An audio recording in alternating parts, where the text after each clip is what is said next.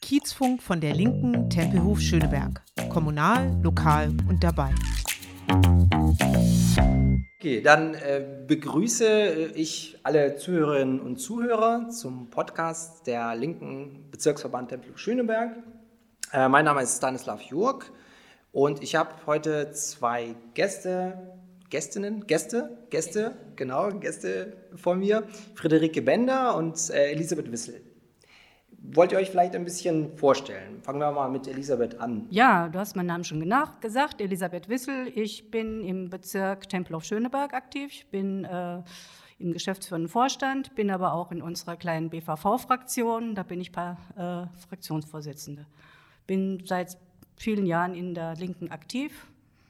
Ja. Okay, Dankeschön, Elisabeth. Friederike. Hi, danke für die Einladung. Ähm, ich bin Friederike Bender. Ich bin in der Linken, Tempelhof Schöneberg aktiv, bin im Parteivorstand der Linken und ähm, werde für Tempelhof Schöneberg für die Linke auch fürs Abgeordnetenhaus kandidieren. Ich würde mich als feministische Aktivistin durchaus auch bezeichnen. Deswegen freue ich mich auch sehr über dieses Thema heute. Ja, ich auch. Und äh, du hast quasi den Anlass des Themas schon genannt. Äh, heute ist der 11., genau, 11.3. Der 8.3. ist äh, noch nicht lange her, ein paar Tage. Ihr wisst bestimmt, was das für ein Tag ist. Der Internationale Frauentag. So, und das haben wir uns zum Anlass genommen, dann eben euch beide einzuladen und über dieses Thema zu reden. Der Podcast soll ein bisschen informierend sein, dass wir auch einen lokalen Bezug bekommen zu Deppelhof Schöneberg, aber eben auch äh, zum Beispiel solche Themen dann eben thematisieren. Habt ihr denn zum 8.3. einen Direktbezug? Wie, wie ist das für euch dann vielleicht einfach mal privat? Friederike. So, wir wissen ja, dass die äh, Losung quasi der zweiten Frauenbewegung, das Private ist politisch, deswegen nicht so einfach nur mit Privat zu beantworten ist tatsächlich.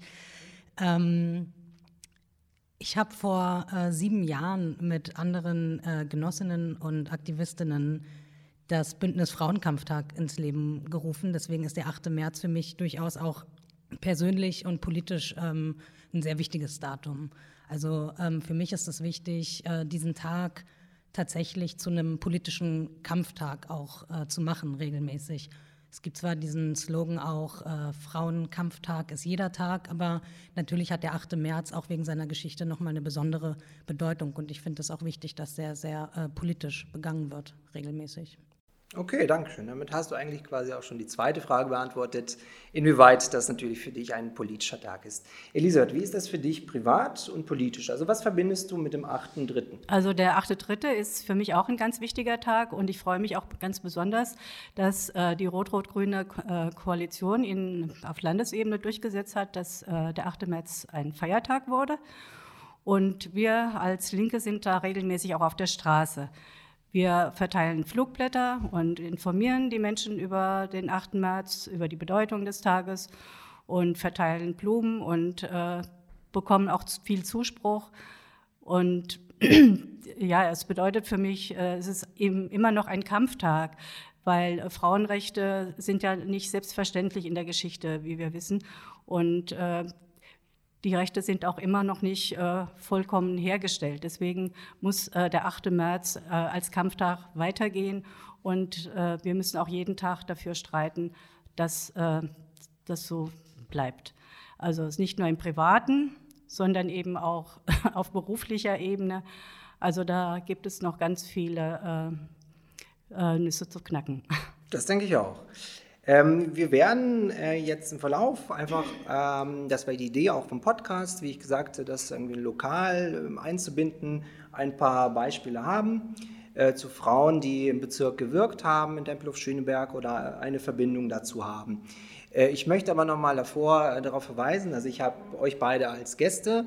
Äh, Im Hintergrund des Podcasts wirkt noch äh, Ronja, Sabrina und ganz wichtig, ähm, unsere stadtpolitische Sprecherin und Wohn- und Wirtschaft, Christine Scherzinger, die auch eben Stadttouren macht zu, auf anderen Themen, aber eben auch zu Frauenthemen, zu Straßennamen, zu Gedenktafeln im Bezirk.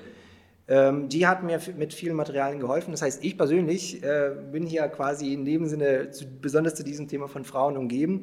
Und für mich persönlich ist es auch sehr schön, jetzt die Dinge ein bisschen näher kennenzulernen.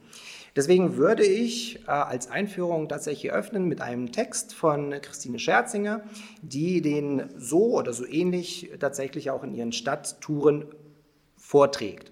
Den werde ich jetzt vorlesen. Und zwar, Anlässlich des Frauentags vom 8. März ist diese Tour den proletarischen Frauen gewidmet, die hier in Berlin und vor allem in Schöneberg beeinflusst, agiert und maßgeblich die Frauenbewegung mitbefördert haben. Diese Frauen werden sowohl in der Rezeption als auch im Stadtbild in Form von Denkmälern wenig beachtet. Warum? Denn wenn wir uns die Frage stellen, warum proletarische Frauen in ihrer Namensgebung so wenig vorkommen, ist es schon ein klares Anzeichen der damaligen Verhältnisse, einerseits der männerdominierten Gesellschaft, aber auch von den Schichten, die die offizielle Geschichte geschrieben haben. Vor allem werden im Stadtraum bei Denkmälern an Männer gedacht.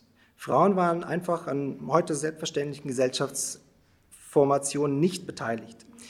Und hier, das habe ich auch dick markiert von Christine, sie durften sich nicht in Vereinen organisieren, waren oftmals der Vormundschaft der Männer untergeben, hatten kein Wahlrecht und waren der Lohnarbeit den Männern nicht gleichgestellt. Um nur einige Beispiele zu nennen eben.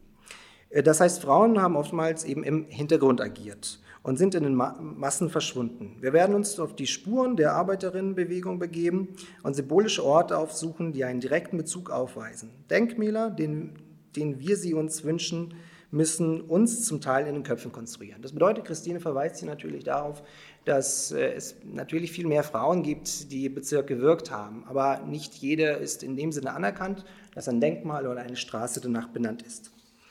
Ich lese kurz weiter. Das äh, ist, finde ich, ein sehr wichtiger Abschnitt. Die Lage der proletarischen Frauen kann sehr gut im Vergleich zu den Lebenswelten von bürgerlichen Frauen geschildert werden und der Entstehung der entsprechenden Bewegungen. Die bürgerliche und proletarische Frauenbewegung hatte die Emanzipation der Frauen im Vordergrund gestellt. Die Forderungen und Vorstellungen von Emanzipation unterscheidet sich aber maßgeblich. Die proletarischen Frauen waren aufgrund ihrer verarmten Stellung immer schon in das Arbeitsleben integriert während die bürgerliche Frauenbewegung für sich die Emanzipation forderte, selbst arbeiten zu dürfen. Sie wollten sich von der Vormundschaft der Männer, eine Berufstätigkeit nachzugehen, befreien. Umso absurder ist der Vergleich im 19. Jahrhundert. Da gab es bereits eine große Beteiligung der Frauen an Erwerbsarbeit, nur den bürgerlichen Frauen war sie vorenthalten. Sie sollten sich um Erziehung der Kinder, das Wohl des Mannes und das Schöne im Haus etc. kümmern.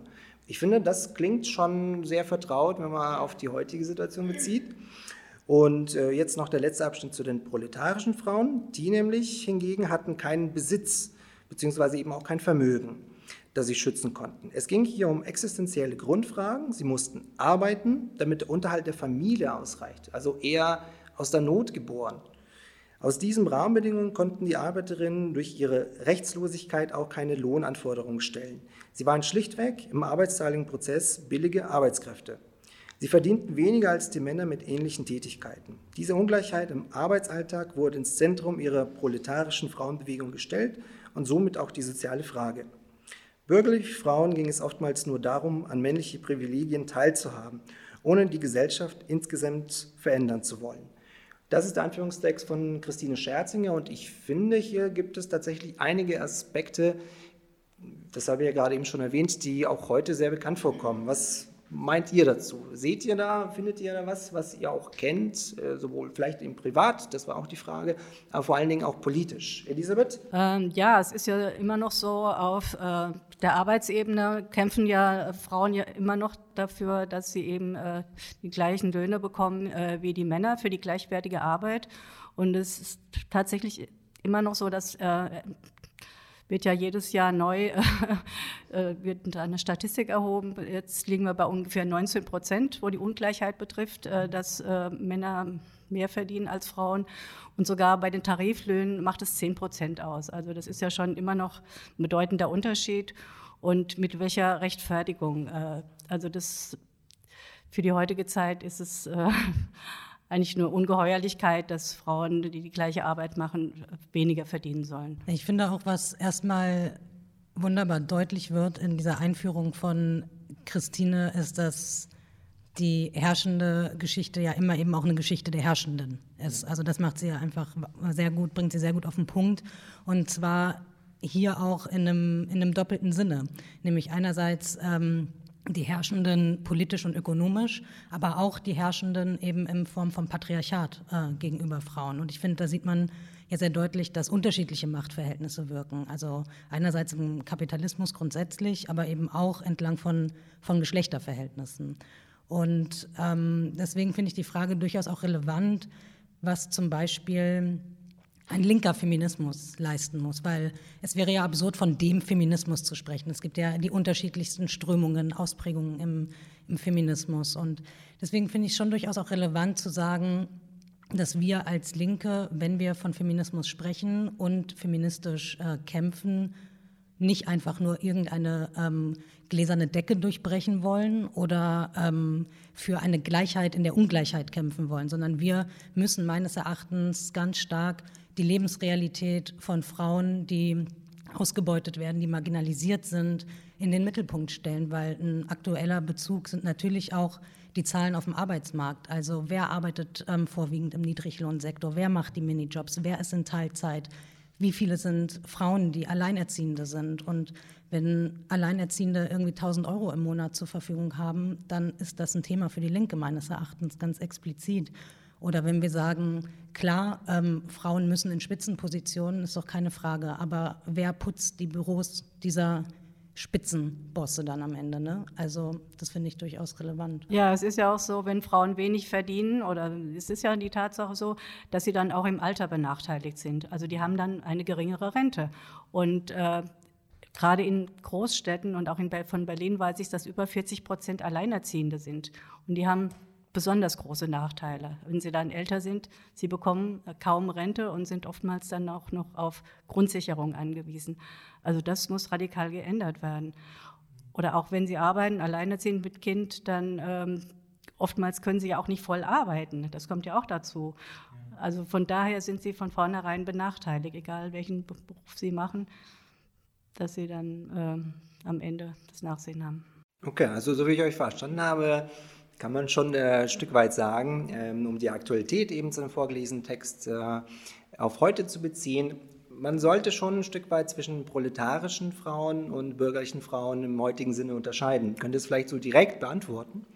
Friederike. Naja, ich würde das eher, ähm, ich weiß nicht, ob man zwischen den Frauen äh, unterscheiden sollte an dem Punkt, aber schon den feministischen Kampf ähm, ausdefinieren sollte.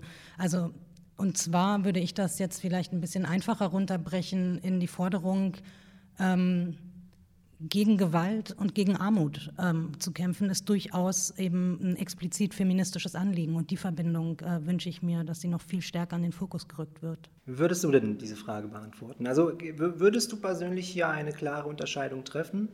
Elisabeth? Äh, ich denke, man sollte jetzt unbedingt die Frauen nicht auseinanderdividieren. Ich denke, da müssten wir auch an einem Strang ziehen. Also es nützt ja nichts ähm, zu sagen, ja, äh, auf die anderen zu zeigen, sondern wir müssen gemeinsam für bessere und gleiche Verhältnisse kämpfen. Und ja, da ist eben auch noch vielleicht ein bisschen Überzeugungsarbeit nötig, aber anders äh, sind wir sonst alle Verlierer. Das ist, äh, denke ich, auch eine klare Haltung.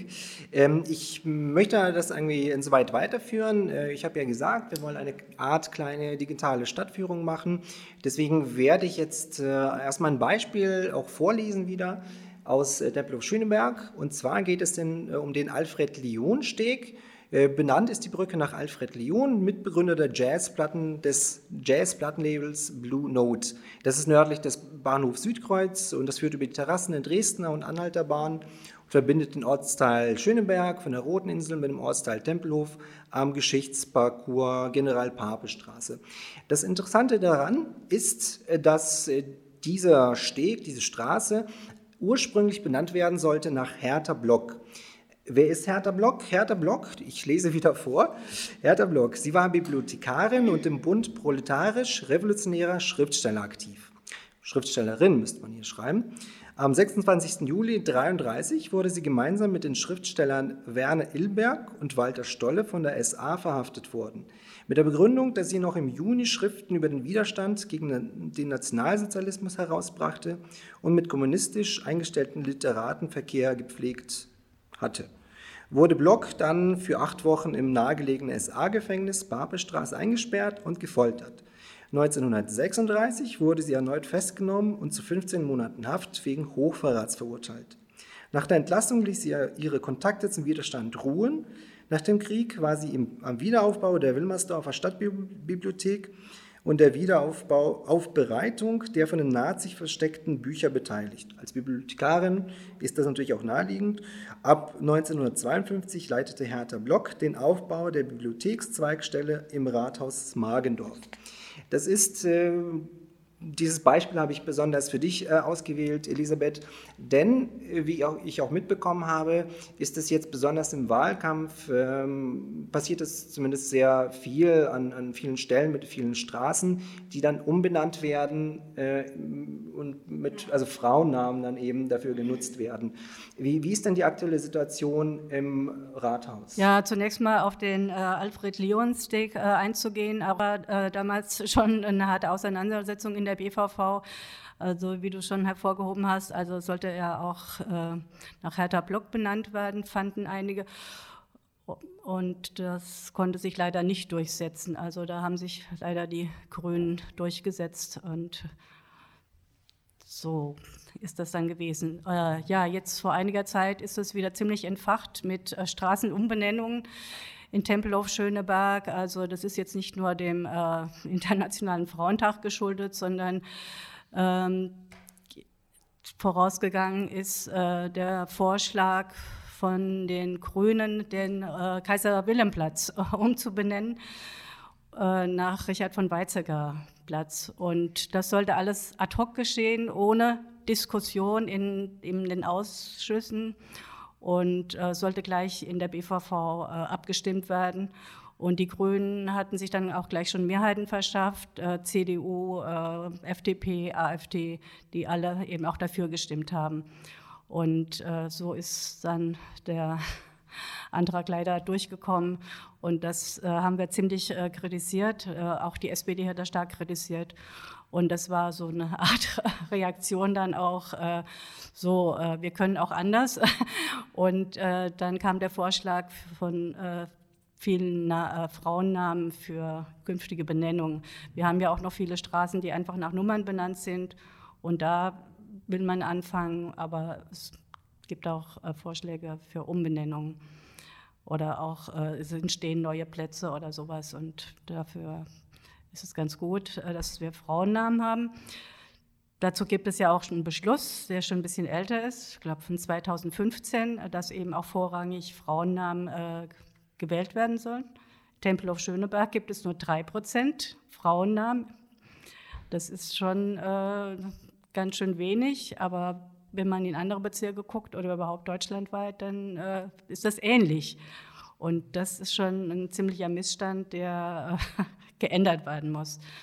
Also da sind wir auch mit dabei und äh, und zwar äh, gab es den gemeinsamen Vorschlag äh, Platzumbenennung nach Charlotte Wolf. Und die ist ja bekannt auch als äh, Sexualwissenschaftlerin und hat auch ein paar, hat eine große Vorbildfunktion gehabt für die lesbische Bewegung in den 70er Jahren. Ähm, deswegen kam auch der Vorschlag von der Schwulenbewegung und es wurde auch aufgenommen.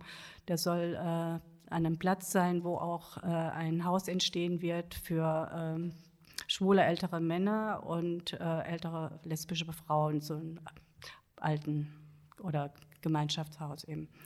Und dafür ist der Name ganz gut geeignet. Ja, Charlotte Wolf ähm, finde ich auch besonders gut, dass sie mitgewirkt hat, und zwar an der ersten Klinik, äh, die Schwangerschaftsabbrüche durchgeführt hat.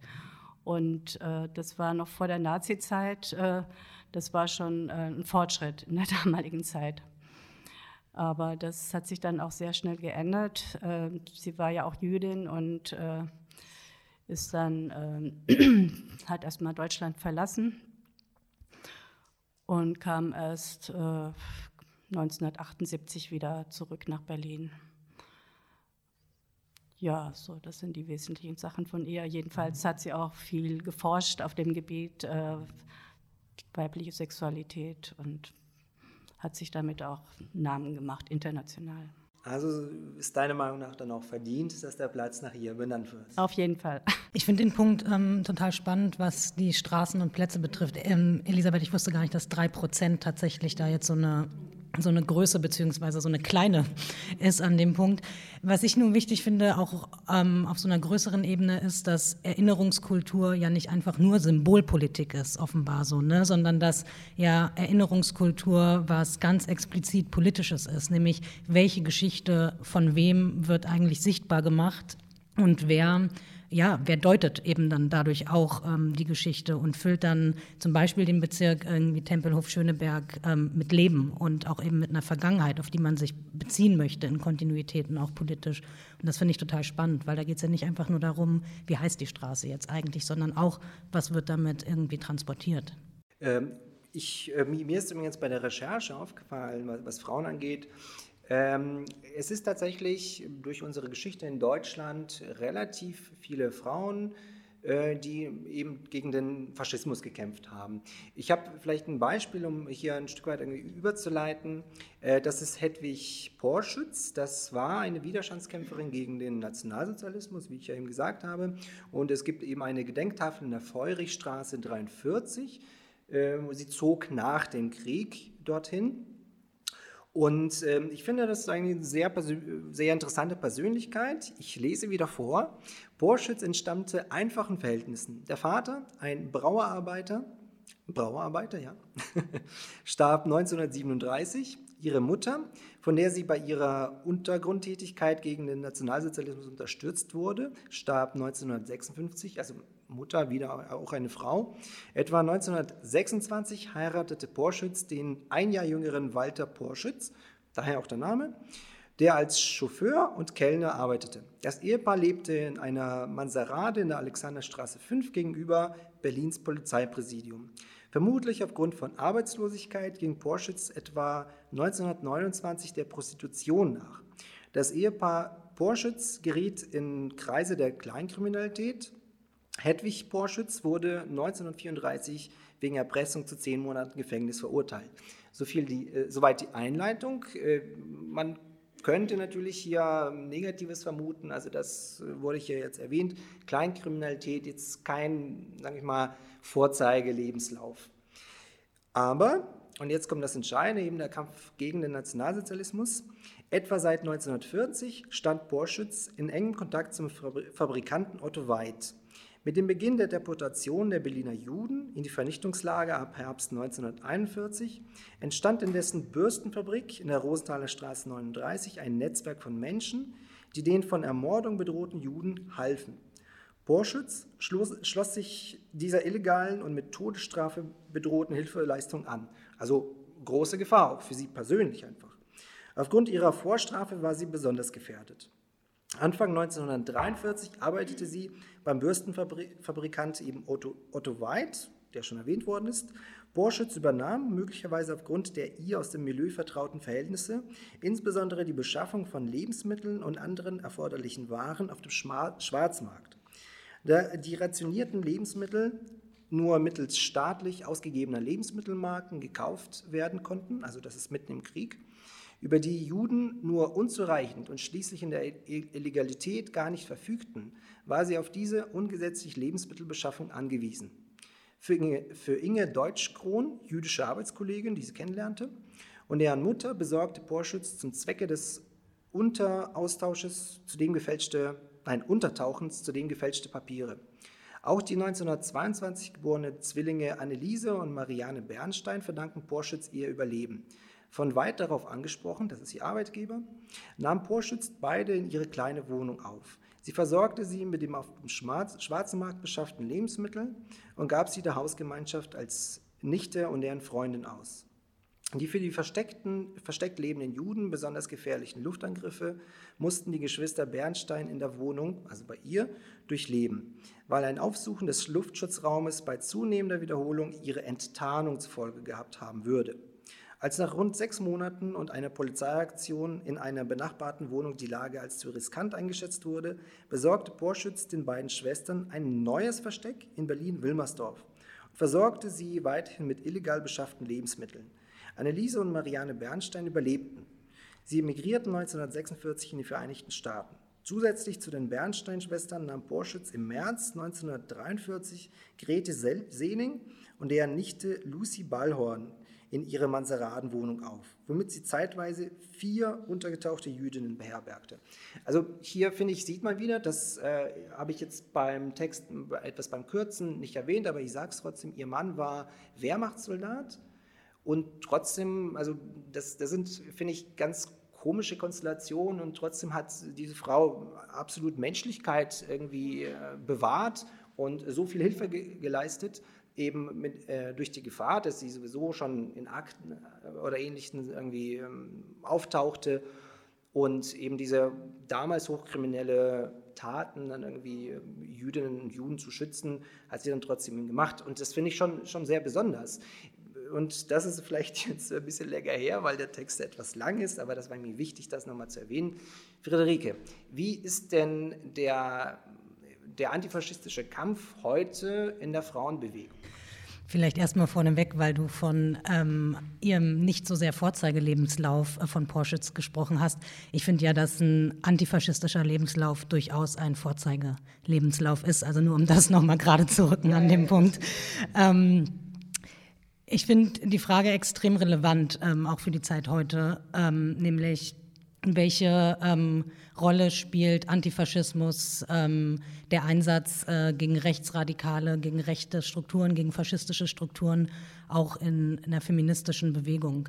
Weil wir haben ja in den letzten Jahren nicht nur mit dem Aufkommen der AfD, sondern auch schon vorher regelmäßig erlebt, dass ähm, rechte Organisationen, Parteien Frauenrechte auf einmal für sich ähm, beanspruchen und das von rechts äh, ideologisch besetzt haben.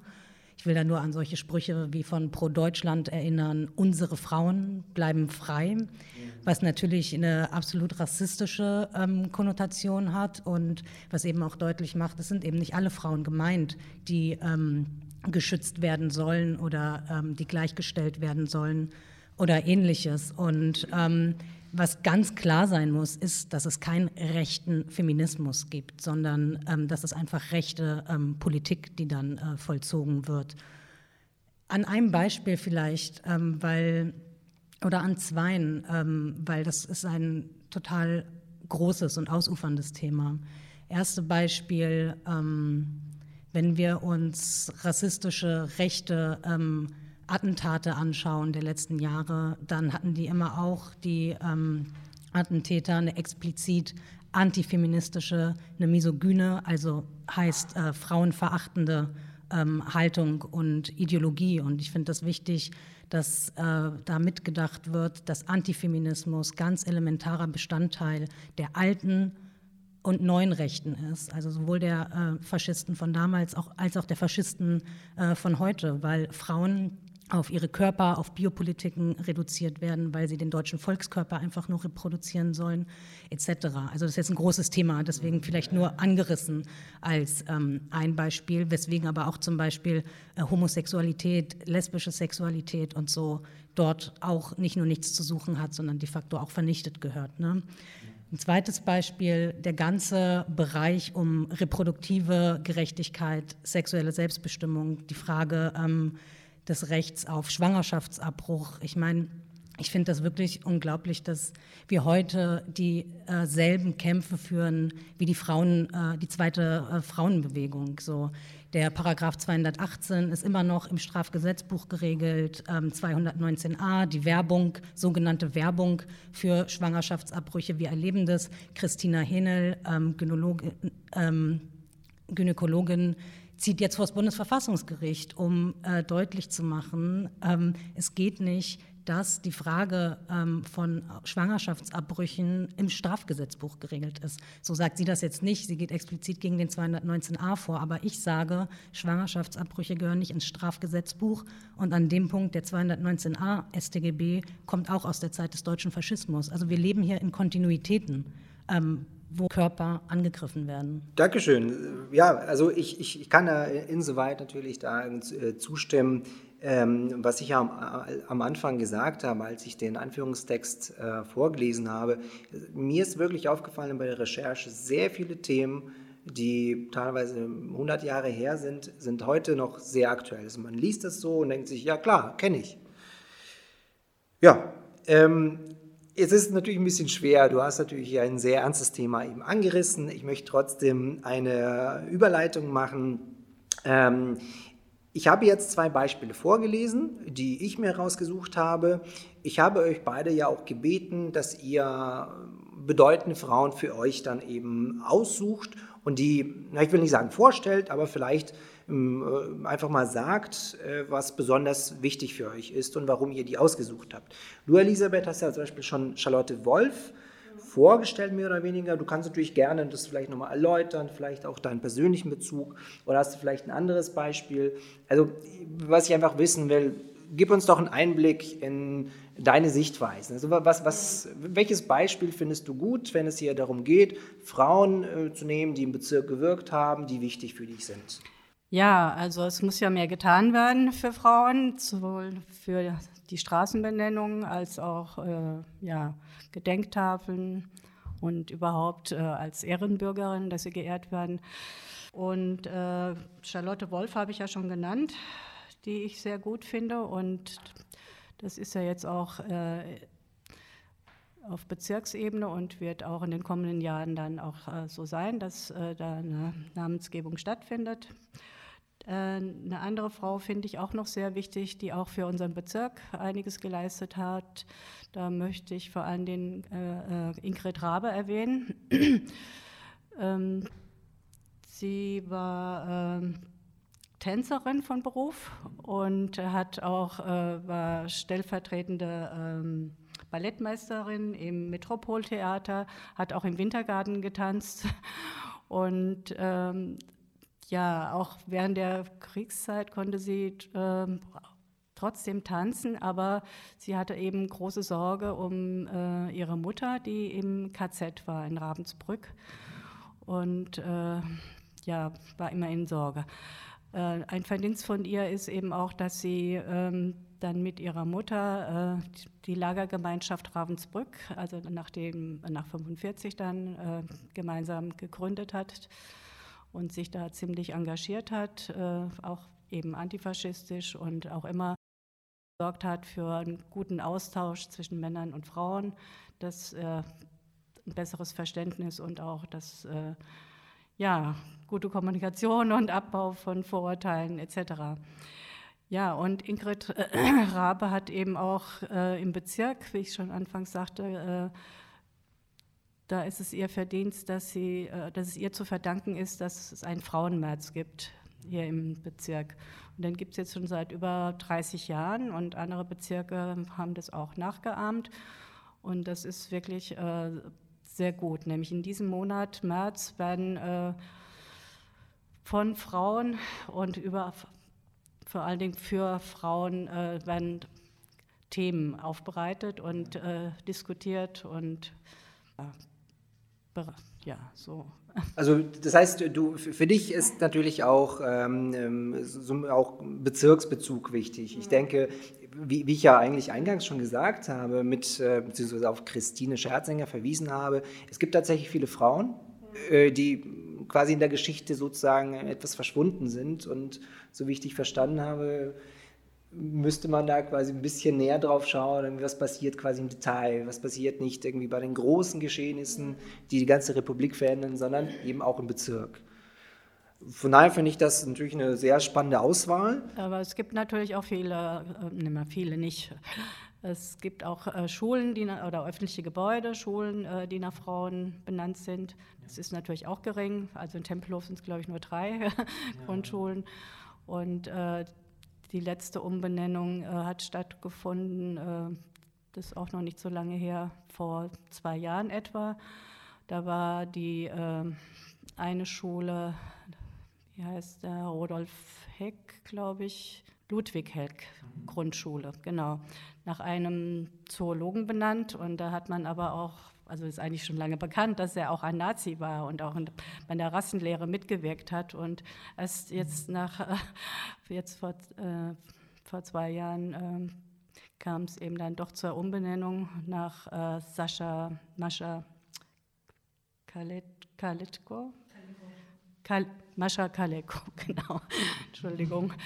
Ähm, ja, das war eben auch äh, kleiner Triumph. Aber insgesamt halt, was äh, die Umbenennung betrifft, man sollte auch nicht in so einem kleinen Stübchen passieren, sondern äh, sollen viele Menschen mit einbezogen werden und das muss eben auch einen Konsens finden. Also man muss da auch einen Austausch haben und Einigkeit und das Namen, warum man Namen vorschlägt, warum sie wichtig sind, Bedeutung und auch ja, so eine Art Vorbildfunktion haben für junge Menschen und mhm. überhaupt. Ne?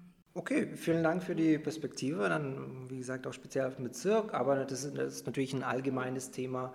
Wie du sagst, das hat Vorbildcharakter, das hat ja auch Friederike erwähnt, dass ähm, Denkmäler, Straßen etc.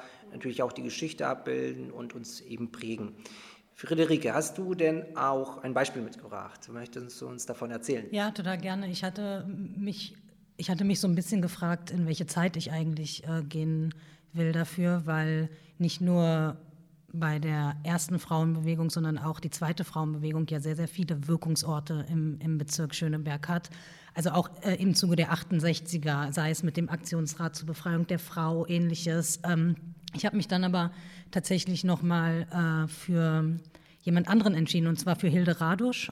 Ähm, die war Kommunistin, die war Schriftstellerin, Politikerin, Betriebsrätin, eine ähm, lesbische Frau und ähm, Gewerkschafterin, die ist, ähm, ja, die ist von den ähm, deutschen Faschisten äh, verfolgt worden. Sie war wahnsinnig ähm, aktiv in, in Berlin.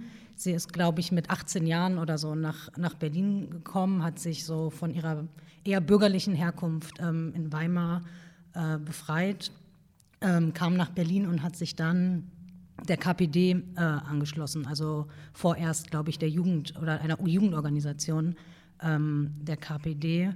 Und ich finde das äh, total wichtig, äh, Hilde Radusch ähm, auch in den Fokus zu rücken von, äh, von der Schöneberger Politik und auch äh, besonders als Linke, weil ich will nochmal zu diesem allgemeinen Punkt zurück, weil ich den wirklich relevant finde, was diese Erinnerungspolitiken angeht die werden ja auch häufig fahrbar machen. Aber manchmal fragt man sich dann halt schon, in welchen Kontinuitäten dann eigentlich welche Parteien wen sichtbar machen. Und ich finde, ähm, für mich als, als Sozialistin, auch als lesbische Frau und ähnliches, ähm, liegt das für mich halt total auf der Hand, dass ich das und wir und meine Partei ähm, das eben auch tun. Es tut mir leid, wenn ich einmal noch kurz abkomme, weil ich jetzt von diesen Vereinnahmungstendenzen gesprochen habe, weil ich finde, das ist ja etwas, was äh, der, was der Feminismus ähm, so auch mit sich trägt, beziehungsweise ja, er muss sich halt ständig gegenüber Vereinnahmungstendenzen eigentlich so ähm, fein, weil ähm, wir sehen das irgendwie im neoliberalen Kapitalismus wird der Feminismus äh, vereinnahmt für jede Frau kann eigentlich alles erreichen, ne? also so eine ganz klassische ähm, Erzählung von jeder ist ihres eigenen Glückes Schmieden oder so ähnlich, wo wir wissen, dass das vollkommen Quatsch ist, sondern dass die Strukturen eben auch dementsprechend geschaffen sein müssen und in der Erinnerungskultur es ist eben auch ähnlich. Da werden dann Menschen auch vereinnahmt. Und ich finde es wichtig, deutlich zu machen, dass ähm, man solchen Vereinnahmungen eben auch entgegentritt. Und, ähm, aber umso schöner, wenn sich auch trotzdem eine breite Front bildet, um Hilde Radusch eben zu ähm, erinnern. Und ich glaube, ich bin mir nicht ganz sicher, vielleicht wisst ihr das, es gibt ja eine Gedenktafel für sie auch in Schöneberg. Ich weiß nicht, ob es in der Eisenacher Straße ist oder doch, ich glaube, Eisenacher Straße, Ecke. Ähm, Winterfeld vielleicht sogar. Also könnten wir im Nachgang äh, der Sendung auch, auch nochmal recherchieren. Also Hilde Radusch wurde eingeknastet von, äh, von, von den Faschisten, äh, hat dann mit ihrer äh, Partnerin später ähm, so eine Art ähm, Lokal aufgemacht, also wo sie, also ein Restaurant, wo sie auch Leute versorgt hat ähm, mit Essen, ähm, ist nicht ähm, geflüchtet aus, aus Deutschland, sondern hat sich dann in den letzten Kriegsjahren im, am Rand von Berlin äh, versteckt, ist dann, hat überlebt tatsächlich auch und hat aber direkt im Anschluss des Krieges, quasi ab Mai 45 in Schöneberg, die Hilfsstelle für die Opfer des Faschismus mit aufgebaut. Ähm, und ich finde das wirklich total krass zu sehen. Also eine Frau, die ihr ganzes Leben politisch aktiv war, großen Repressionen ausgesetzt war, im, im Knast geschickt wurde, ähm, ständig der Gefahr ausgesetzt war, ähm, von den Faschisten ähm, in KZs verschleppt oder auch ermordet zu werden, macht gleich als erstes irgendwie nach, nach Kriegsende ähm, weiter, auch mit ihrer, mit ihrer politischen Aktivität. Ähm, und meines Erachtens war sie auch, und da bin ich mir aber nicht ganz sicher, in den 30, 1930er Jahren für die KPD ähm, kommunalpolitisch aktiv in ähm, Schöneberg. Ja, genau. Und da war mir jetzt wichtig, ähm, sie hier auch nochmal zu erwähnen. Und sie hat in einem ihrer Gedichte ähm, so einen Satz gesagt mit dem Mut ähm, zum Entschluss. Also wir gehen den Weg in den Nebel der Welt und haben den Mut zum Entschluss und haben die Stirn zu unterscheiden und ich finde das ähm, wirklich sehr, sehr schön und sehr mutig. Okay, danke schön auch für deinen Einblick. Also ich merke, und das ist ja gar nicht verwunderlich, heute sehr interessante Personen, die ich zumindest jetzt kennengelernt habe. Äh, ich, ich, möchte, weil ich ja schon ein paar Mal darauf hingewiesen habe, mich selber noch äh, eine letzte Frau vorstellen aus dem Bezirk. Ähm, wisst ihr denn, was ein Einküchenhaus ist? Ich habe tatsächlich mal einen Artikel darüber gelesen, ja. Nein, das kenne ich nicht, aber ich Karl Marx Höf, da gibt es auch äh, die äh, Richtung, dass man äh, so mehr Gemeinschaftsräume für Frauen macht. Also da weiß ich mit äh, Waschräumen, äh, Waschküchen, mit Küchen, äh, das war anfangs auch, aber jetzt heutzutage ist es nicht mehr so. Aber die Idee gab es schon, mehr Gemeinschaft macht und ja sich die Arbeit teilt. Genau, in diese Richtung geht es. Warum ich mir das jetzt zum Ende hin äh, nochmal äh, rausgesucht habe und wieder einmal, letztes Mal vorlesen möchte, äh, ist ähm, Lilly Braun. Die, sie hat gewohnt, soweit ich mir das richtig notiert habe, in der Wilhelmshöher Straße 10a in Friedenau. Und ich finde wirklich außergewöhnlich, ich habe schon ein paar Mal hier darauf hingewiesen, dass diese Themen, die echt lange her sind, aber immer noch unglaublich aktuell sind, ich lese vor. Die Idee des Einküchenhauses geht zurück auf die Frauenrechtlerin und Sozialdemokratin Lilly Braun. Hier, hört mal zu, 1865 bis 1916 gelebt, also schon ein paar Jährchen her.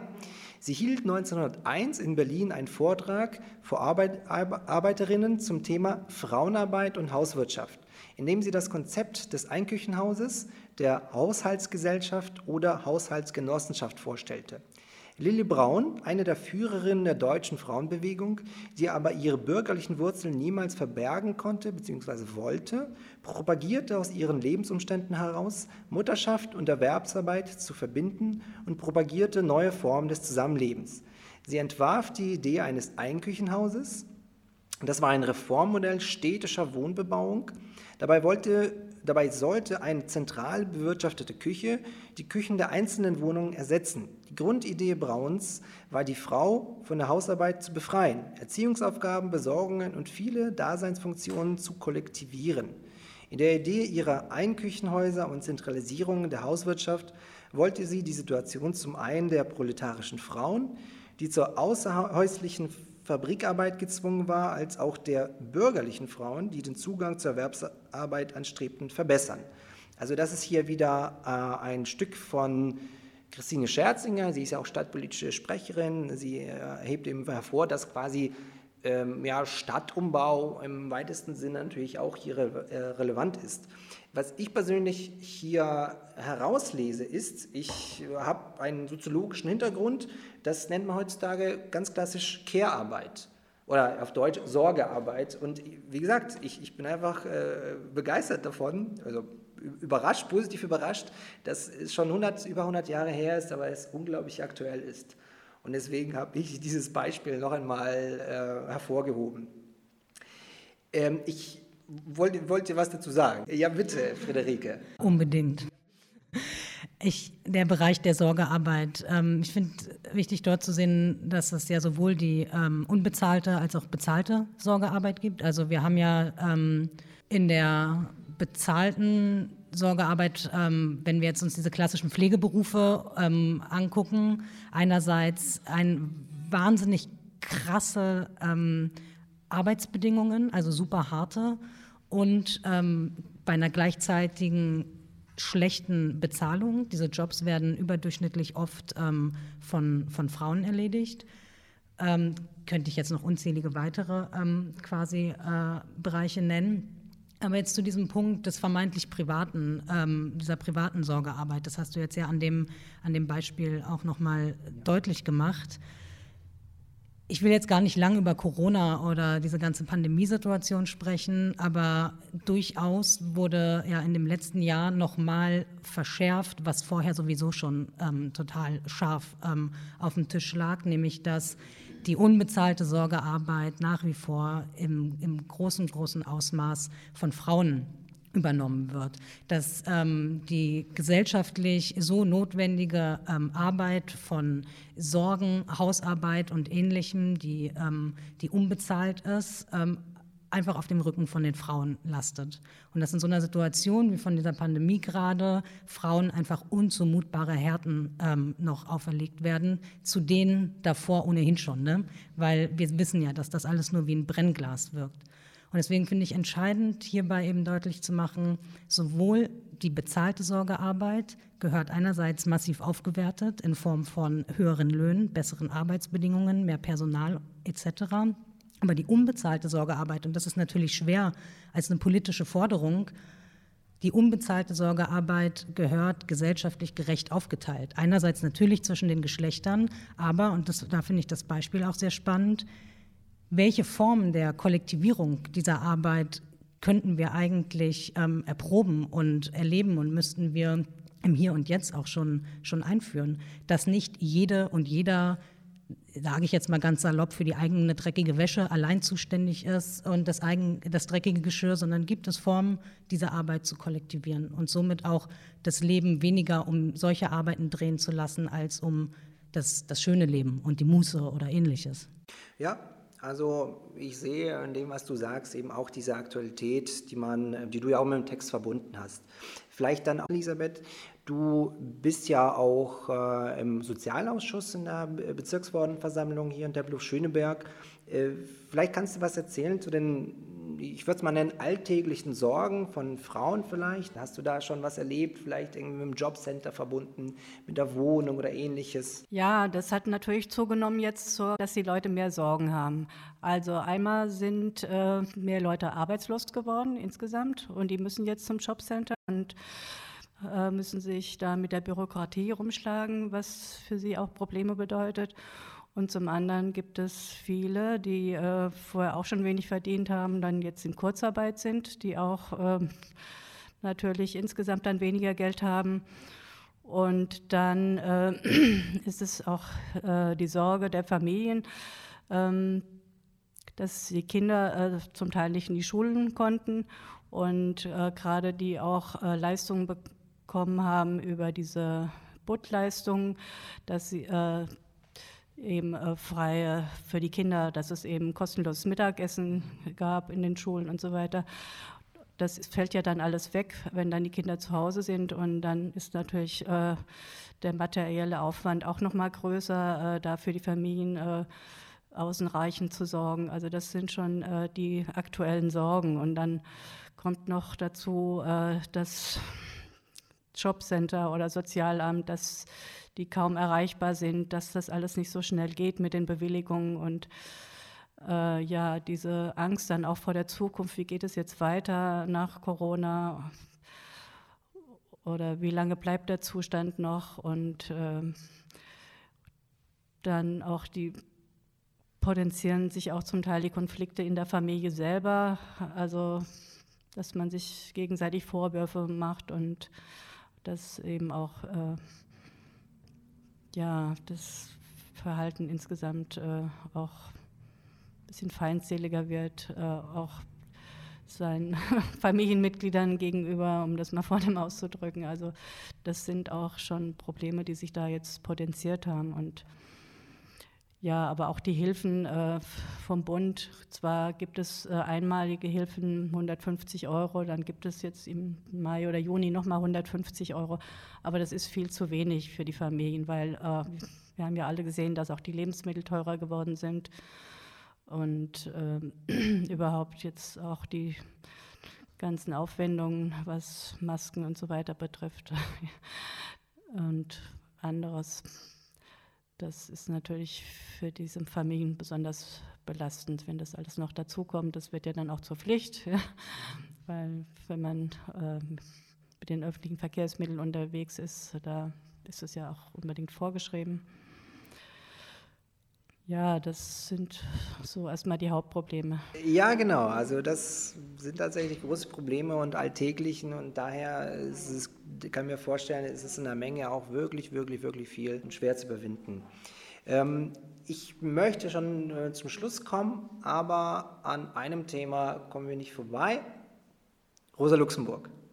Vielleicht könnt ihr zum Schluss ein paar Worte sagen. Äh, was verbindet ihr mit ihr? Ähm, hier wieder die Frage, vielleicht persönlich, politisch.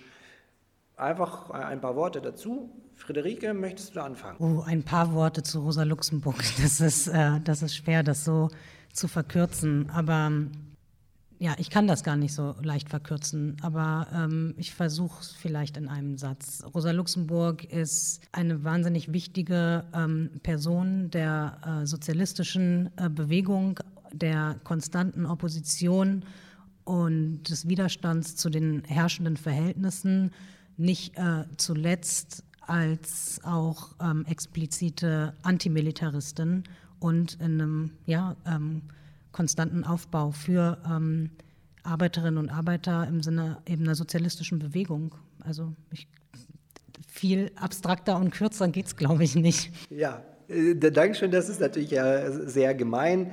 Ähm, ich dachte nur, äh, weil wir natürlich eben die unbekannten Frauen vorstellen, wie wir gesehen haben, gibt es wirklich viele Geschichten. Rosa Luxemburg ist wichtig für uns. Ähm, wie gesagt, ein paar Worte. Ähm, ich denke, man kennt sie im Vergleich zu vielen anderen eben etwas besser. Und ähm, deswegen eben mein Vorschlag in dem Sinne. Elisabeth, hast du denn noch ein paar kurze Worte zu Rosa Luxemburg? Ja, Rosa Luxemburg, äh, die spielt eine ganz große Rolle bei uns im Bezirk, weil wir auch jedes Jahr eine kleine Rosa Luxemburg-Demo äh, veranstalten äh, von der Friedensbewegung, wo auch äh, überwiegend Linke dabei sind. Und äh, wir auch äh, Reden halten dazu. Wir wandern da zum Landwehrkanal, wo sie ja mit Karl Liebknecht auch ermordet wurde und ja, in den Landwehrkanal geworfen wurde. Dann äh, haben wir das Gedenken in der Kranachstraße, das ist Kranachstraße 58, da ist eine kleine Gedenktafel von ihr. Da sind wir auch jedes Jahr äh, mitvertreten und äh, abwechselnd äh, die einzelnen ähm, Fraktionen, also Grüne, SPD und Linke, halten da auch Reden äh, zu, an diesem Tag ja, das ist äh, für mich oder für uns auch äh, ein wichtiges Gedenken, denn sie war vor allen Dingen, wie es schon gesagt wurde, eine Antimilitaristin. Also sie hat vehement für den Frieden gekämpft und auch für gerechte Verhältnisse. Und die hat sie eben auch nur im Sozialismus gesehen. Und sie hat sich auch sehr stark, wie auch Clara Zetkin, ihre Freundin, für die Frauen eingesetzt. Also für die Frauen Gleichberechtigung nicht nur allgemein, sondern auch innerhalb der SPD damals. Äh, auch da gab es Auseinandersetzungen. Das war ihr großes Verdienst, einmal für den Frieden und einmal für die Frauen. Okay, danke schön. Und äh, ich hatte es ja auch äh, vergessen zu erwähnen, du Elisabeth hast darauf hingewiesen, äh, die Kranachstraße 58 ist in Friedenau und sie hat auch, soweit ich mir aufgeschrieben habe, in der Wielandstraße 23 gelebt, auch in Friedenau. Also eigentlich gar nicht so weit weg, beide vom heutigen S-Bahnhof Friedenau. Einmal auf der einen Seite, einmal auf der anderen Seite. Äh, gut, dann wären wir eigentlich soweit fertig. Ich äh, danke dir, Friederike. Ich danke dir, Elisabeth. Ich danke, man hört die beiden nicht, Ronja und Sabrina. Und äh, ich möchte, beziehungsweise wir haben uns entschieden in der äh, Konzeption, dass ähm, die Gäste das letzte Wort haben. Deswegen verabschiede ich mich schon einmal. Ich übergebe euch beiden jeweils das Wort. Ihr könnt einfach nur ein paar Schlussworte sagen und vergesst bitte nicht, Tschüss zu sagen. Friederike. Ja, vielen Dank. Ich finde, dass wir viel zu wenig Zeit natürlich hatten, um all diese ganzen äh, Bereiche zu beleuchten. Deswegen will ich noch mal einen Punkt am Ende machen. Feminismus ist nichts weniger als eine Lebens- und auch Überlebensfrage meines Erachtens, weil wir so deutlich sehen, nicht nur, aber vor allem in einer globalen Pandemie, dass die Arbeit am Menschen, die Arbeit an menschlichen Körpern einfach sowas von relevant ist. Ich will jetzt nicht systemrelevant sagen, sondern eben lebensrelevant. Und diese Arbeit kann nicht komplett dem Profit unterworfen werden. Und deswegen finde ich, steht hier durchaus die ähm, entscheidende Frage im Raum, ähm, Profit oder Überleben und ein gutes Leben. Und da muss ähm, meines Erachtens sehr viel beizutragen. Und nicht zuletzt waren die feministischen Bewegungen in den letzten Jahren die zentralen progressiven Bewegungen und Bewegungen auch von links, die sowohl dem neoliberalen Kapitalismus als auch dem vernichtenden und gewaltvollen Patriarchat was entgegengesetzt haben. Und ähm, in dem Sinne arbeiten wir weiter. Tschüss, vielen Dank. Ja, ähm, ich möchte zum Schluss noch mal sagen, dass wir insgesamt äh, weiterkämpfen müssen als Frauen und nicht nur für uns hier äh, in Deutschland, sondern auch für Frauen weltweit, denn Frauen leisten weltweit eine hervorragende, wichtige Arbeit. Sie stehen überall an der Spitze und äh, von Initiativen, auch jetzt gerade neu bei den Umweltaktivisten, um das Klima zu retten. Also ohne Frauen geht es nicht und Frauen sind wichtig und lasst uns dafür kämpfen. Ja, vielen Dank für die Einladung und auf Wiedersehen. Das war der Kiezfunk von der linken Tempelhof Schöneberg. Kommunal, lokal und dabei.